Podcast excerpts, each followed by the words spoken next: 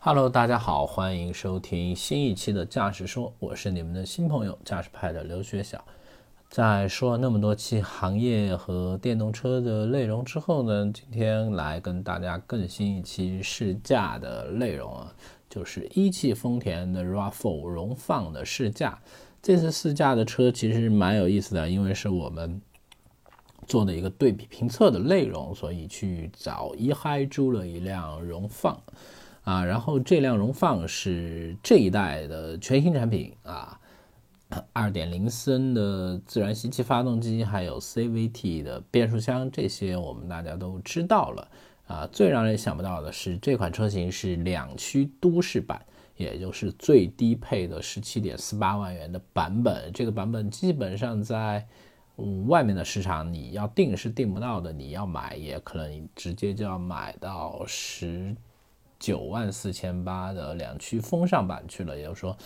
两个版本之间差两万块钱啊，然后这个版本呢，一看就是特供给出车公司的，然后什么配置都没有，非常乞丐版。然后注册公司甚至自己加装了倒车雷达啊，只有后四的倒车雷达。然后倒车雷达最搞笑的是，它没有用黑色的那个啊雷达的孔，所以是四个银色的，然后在黑色的。呃，后保险杠上特别的显著啊。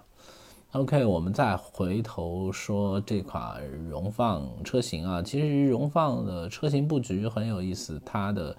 主要的集中售价是定在十九到二十二万元之间啊，其中二点零两驱都是十九万，这个十九万左右，就是二十万元以内啊。其实，呃，它。说的是三款车型，但实际上就是一个十九点四八万元的风尚版，还有一个十九点九八万元的风尚 Plus 版本。嗯，二点零的四驱是在二十到二十二万元左右。我不知道这个车这么弱的动力，为什么会有人买四驱啊？啊啊！不过它的二点五升的双擎呃两驱是二十二万元，也就是说跟是二点零的四驱是一个版本。啊，二点五双擎的四驱版本是要往二十三万元走了，就是说，它的整体的这个价格其实不算便宜，而且尤其是考虑到这款车型在终端市场基本上没有优惠。呃，我们可以来想一下，如果你花二十万元，你能买到什么样的车？基本上就是探岳，探岳的三三零 TSI 是没有问题了。如果你买一个四驱版本的话，昂科威的。应该是轻轻松松可以买到，还有最新一代的昂科威 S 的四驱。当然，昂科威 S 这款车我们暂时不太点评啊。嗯，另外就是皓影还有奇骏这些都可以买到很高的配置了，真的是啊，RAV4 它的溢价还是很高的。嗯，然后我们来看一下我们这辆车的配置啊，二点零升的自然吸气发动机，一百七十一马力。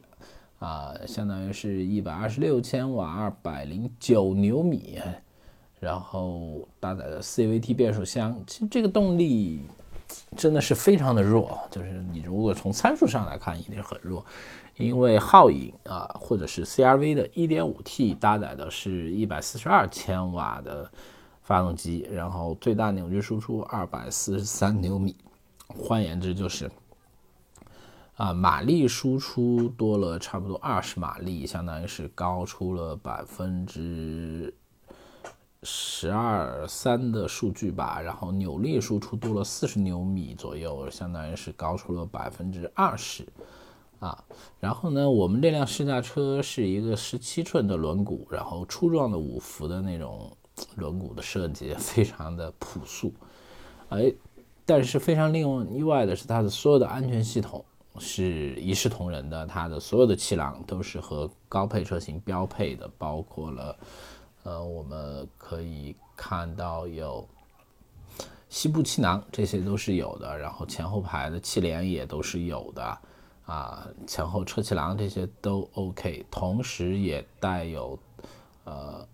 主动安全系统，也就是 AEB 的那一套，同时拥有。呃，车道偏离预警、车道保持系统，然后甚至连跟车的这种都都是 OK 的。然后在高速上也有自适应巡航，这是一个十七点四八万元的配置，所以是非常高级了。当然，你在安全系统上这么高级啊，那在其他地方一定会被减配的。比如，它拥有最复古的那种遥控钥匙，就是你需要把钥匙拿到钥匙孔才能，呃，点燃的啊。它没有无钥匙进入和启动系统。然后，它的液晶屏是四点二寸的那种液晶显示屏，而高配都是七寸的。然后，织物座椅手动调节，这是没什么话说啊。同时，它没有。中控大屏只有一个收音机，那个收音机是非常复古的，放在了呃它的悬浮式的中屏的位置啊，非常的这个叫什么啊粗壮厚实啊。同时呢，这个版本也只有手动空调啊，没有天窗啊，这些东西就是差不多这样了。如果我们说一下这个外观吧，这个外观的话，对于 RAV4 来说，呃，这一代 RAV4 来说是变得更加的狂野，然后硬朗。对于很多的这种中年消费者来说，可能还挺喜欢这种风格的，因为之前的车型都太过于柔弱了。这款车型一看就是一个越野范儿，尽管它只搭载了一个2.0升的动力总成啊，没什么动力，但是。呃，外观看起来还是非常的这个粗犷，而低配车型就是我们开的这款，它是全车都没有什么镀铬的饰件啊，主要是黑色的硬塑料，包括呃这个从次低配就开始有的银色护板，前后的那个银色护板在这个版本上面都是黑色的，然后也没有行李架，那样看出来越野范少了一点。呃，另外就是 LED 的大灯是有的，全系标配的，这一点非常的厚道，还有。啊，这个叫什么？呃，日间行车灯也有，自适应远近光也有，自动头灯也有，所以这方面是非常非常 OK 的。刚才也讲了，没有倒车雷达，因为它没有中控，它也没有倒车影像，所以这个东西你必须得重新换。然后你进入到车内的话，整体的内饰质感，我觉得，呃，什么不过不失吧。那硬塑料用的非常多，但是整个前 IP 台的弹塑还是非常的 OK 的，然后整个都是黑色的内饰，看起来会比较压抑一些。嗯，它的这个指针式仪表是非常的传统，然后所有的这个按键啊什么的，就是丰田在人机工程学方面是 OK 的。然后说空间啊，大家一直都以为日系车的空间会做得非常好。这款车拥有二千六百九十毫米的轴距，但实际上它的后排空间其实比较局促的，因为这一代 TNGA 整个架构的话，它对这个叫什么后独立悬挂的布置是这个有了更多的要求。然后就压占了一些空间，整个的空间我觉得只是说刚刚够用，完全比不上 CRV 啊，也跟奇骏来说很难比。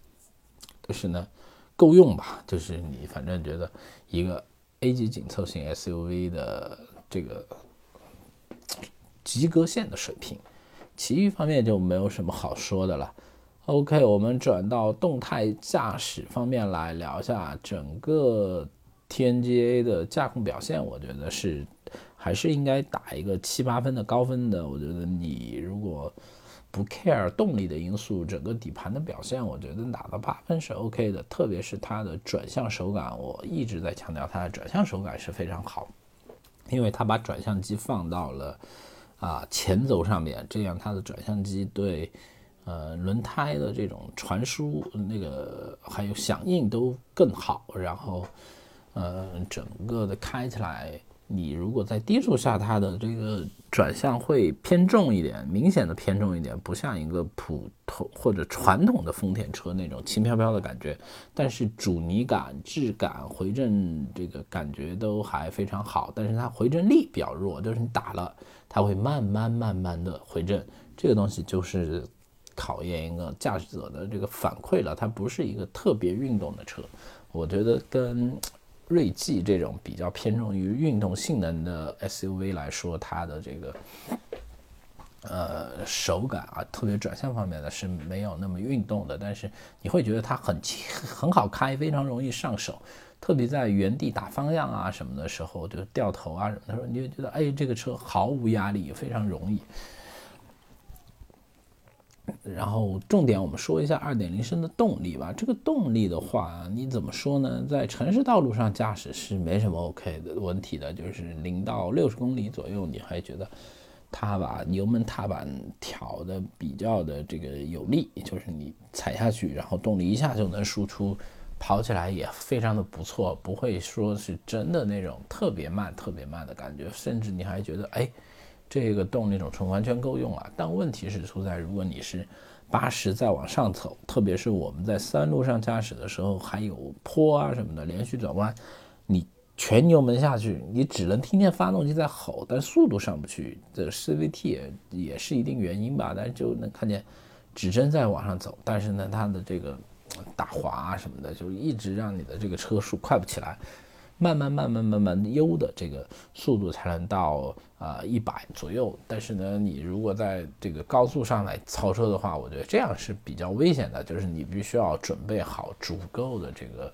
啊，时间空间你才能够去完成操作的这个动作。当然，可能开丰田的人一贯都还是比较慵懒的，开的比较慢。经常在路上，我都在说，啊，你在路上永远会被一部雷克萨斯堵住。这就它的动力，当然平顺性我觉得是非常 OK 的，CVT 的整个做出来的平顺性表现还是很好的。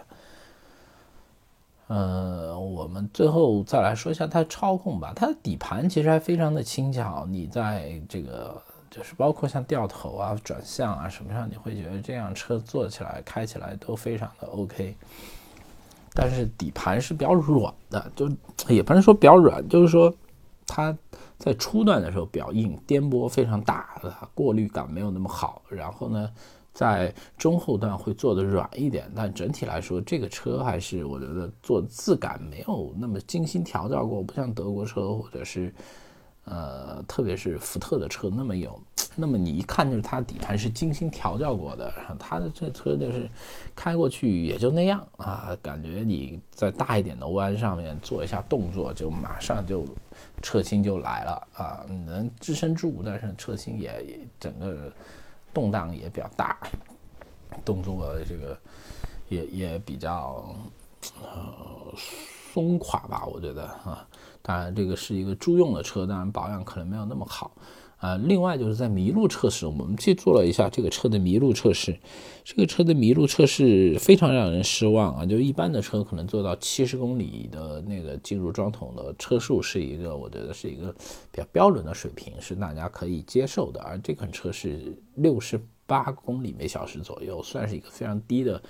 速度了。就是你你这么低的速度你过去，嗯，然后可以车辆可以稍微平稳的完成麋鹿。但是如果稍微快一点，你就能感觉到它的这个重心转移啊，特别的明显，然后后轮就压不住，就会直接飞起来，这样后轮就没有，呃，这个接地，然后就没有摩擦力，这样带给车辆的这个控制性呢就会减弱，呃，很多人都说啊，这是不是 ESC 调的不好？后来我们去问了一些就是专业测试的人，他们说这个也不是 ESC 的问题，就是你的这个平台。设定出来是这样，然后它的重心转移有一点问题，呃，然后过快的重心转移以后，它车辆的控制性就没有那么好，最后就导致了这辆车的麋鹿测试非常差，就是 ESC 也无能为力呀。所以你开这个车的时候还是不要太过于夸张了。当然还是那句话说，二点零升的动力你能开多好呢？对吧？啊，大概都是大叔们在路上慢慢的开一下。那么关于双擎的话，双擎我其实自己啊没有开过 RAV4 荣放的双擎，但是我开过威兰达这一代双擎的话，如果是四驱的话，它是带了一个后电驱的系统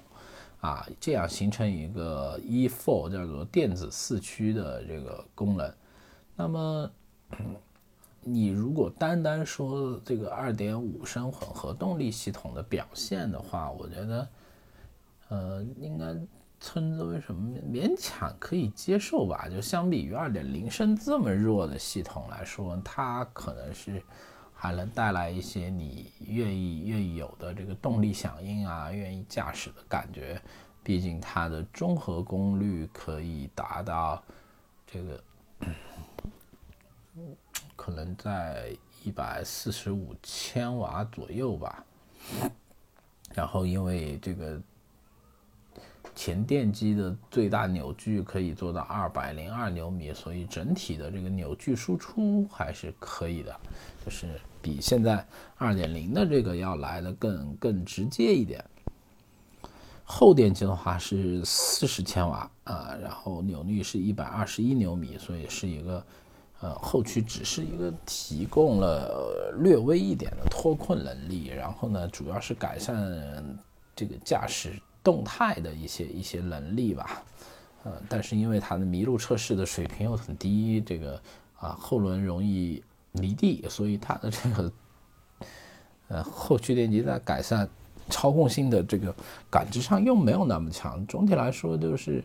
呃，混合动力系统我开的威兰达的就觉得精致感不够啊，二点五升的这个。发动机启动的这个频率还挺多的，因为这个镍氢电池它现在还没有换成锂电池吧，然后它的整体的电池的使用的状况没有 iMD 那么来的感受那么好，再加上它的电机的这个只有八十八千瓦的电机啊，比如你是本田的话是一百三十五千瓦，我记得没有错的话，所以这个东西还是带来了非常大的影响，就是说你。动力当然是可以了，二点零 T 的水平了，但是你开起来的那种感知又会觉得啊，好像还不如我开慢慢开来的更舒服，来的更平缓一些。这个就是啊混合动力版本的驾驶的区别。整体来说呢，我觉得 RAV4 虽然造的非常的个性，造的非常的这个特立独行啊，然后越野感也做的很强，但本质上呢，它没有脱离。丰田中庸的本质只是把外形造的更有这个呃个性感一点，实用性的差别其实变化都不是很大，你开起来也就觉得哦，这是一个适合大书籍来开的产品。嗯，另外就是做了一些非常有意思的小噱头，比如车内用了一些橡胶旋钮啊，他们说啊，你可能去钓鱼或者干嘛，你的手可能会弄湿弄脏那样。我做一个橡胶的旋钮，后板也有一个橡胶面，这样能够带来一些，呃呃，这个不怕脏吧，就是不不用担心把它弄得太脏。嗯，这些小点子还做得不错。所以这基本上就是我们对 RAV4 的这个试驾车的体验啊，就是说十七点四八万元，你要说这个体验能有多好呢？我觉得也就。七十分的水平，考虑到这个价格，你还觉得十七万买一个这样的车，全套 L 二都有，那还是 OK 的。但是你要知道，大部分人落地其实都要二十万元以上了，都是买的十九万四千八的版本，然后你落地以后就差不多二十二万、二十三万啊，那那个车就完全没有必要了。我真的二十三万，我可以去买这个本田的 iMD 的混动了，我觉得那个车可能还更值得一些。这个车，我觉得。呃，你的主销车型卖十七万还可以啊，对吧？我认可你的安全配置的提升，认可你的这个造型，但是你说现在这个价格还是贵了一些。OK，这就是我们今天聊的一汽丰田荣放的试驾体验，下次我们再见。